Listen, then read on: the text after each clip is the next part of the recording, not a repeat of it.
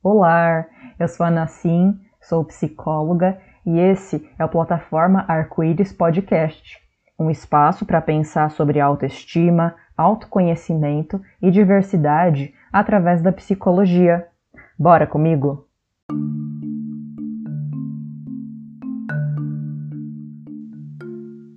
A gente ouve por aí bastante essa palavrinha, o tal do neoliberalismo. Esse não é um podcast focado em política, economia e história. Então vou apresentar uma definição bem rapidinha, só para te situar no que nos interessa aqui.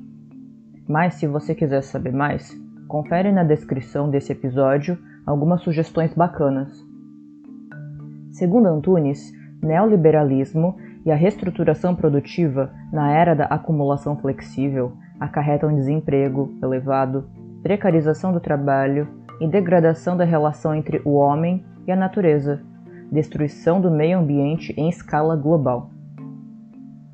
Bom, em suma, o próprio capitalismo tem que se reestruturar quando se tensiona ao máximo. Se ele em si já não atende às nossas necessidades de modo geral para sermos os mais humanizados e desenvolvidos, o neoliberalismo pega o antagonismo e torce ainda mais em vez de romper enfia a sujeira embaixo do tapete. E o tapete somos nós. Se a gente se virar para se lascar, sem deixar de produzir, todo mundo sai ganhando. Só que o que é chamado de todo mundo sair ganhando é a gente perder. Perder em qualidade de vida, nas suas múltiplas formas. E o psiquismo não fica fora disso. Vygotsky postula a lei genética geral do desenvolvimento humano Nela, o desenvolvimento psíquico parte do interpsíquico para o intrapsíquico, ou seja, materialismo histórico. As relações, que são o ponto de partida, são as atividades que estruturam nossa consciência, a qual, por sua vez, organiza a atividade.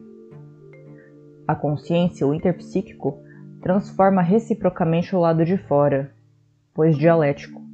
Isso é, uma nasce da barriga da outra, atividade e consciência.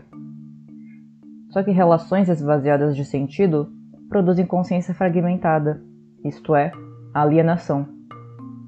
E bom, tentar se organizar em meio à desorganização é que nem tentar ler várias janelas do PC ao mesmo tempo com várias músicas tocando, o PC travando, seus neurônios fritando, e você desapontar de consigo porque deveria dar um jeito do neurônio não estragar e do PC aguentar mais.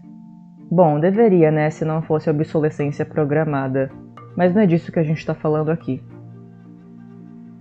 No meio dessa grande zoeira, quando estamos sem recursos, numa realidade que não propicia a nossa melhor organização, a gente acaba tentando lutar contra ela. Só que muitas vezes o lutar para transformar a realidade que é uma necessidade a ser explorada por aqui em outro momento, mas não hoje, essa realidade é confundida com tentar passar perna nela e ser a exceção da regra. Tentar rir na cara dos limites, o que é cair justamente nas demandas absurdas que vêm das falsas promessas do neoliberalismo. E uma delas é a polivalência. Eu, por exemplo, eu sou psicóloga clínica e para poder ser psicóloga clínica nos dias de hoje, preciso ser muitas outras coisas. Preciso ser produtora de conteúdo, senão pacientes não chegam até a mim.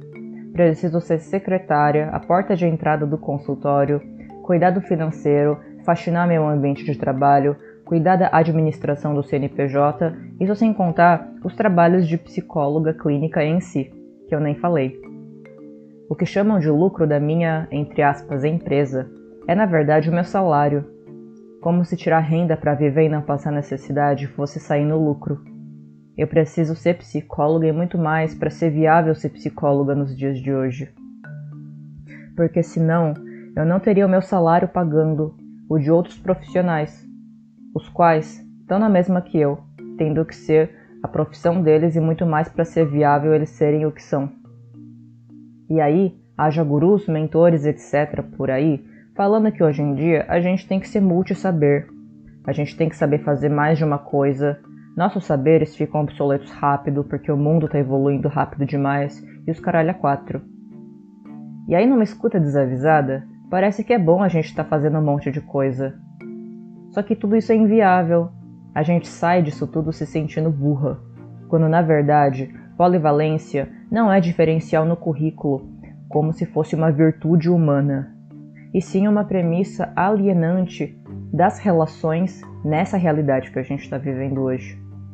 Depois disso tudo, tem ainda gente chegando com CID decorrente de burnout, de esgotamento no trabalho, tendo ouvido por aí de chefe, de mãe, de médico antiético e etc., que ele tem um transtorno desajustado ao mundo do trabalho e que precisa dar um jeito se não quiser perder seu emprego, suas amizades, não decepcionar sua família.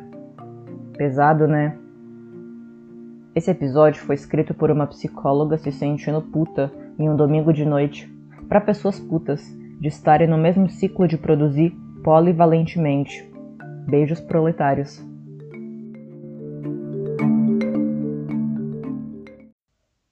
Chegamos ao fim de mais um episódio. A você que chegou até aqui comigo, vai o meu muito obrigada. Me acompanhe no Instagram, arroba plataforma e no Twitter, arroba plataforma arcoi1 para a gente continuar essas reflexões que não precisam terminar aqui. Compartilhe o episódio e suas impressões dele com a hashtag plataforma arco-íris que eu vou adorar acompanhar. Beijo, beijo e até!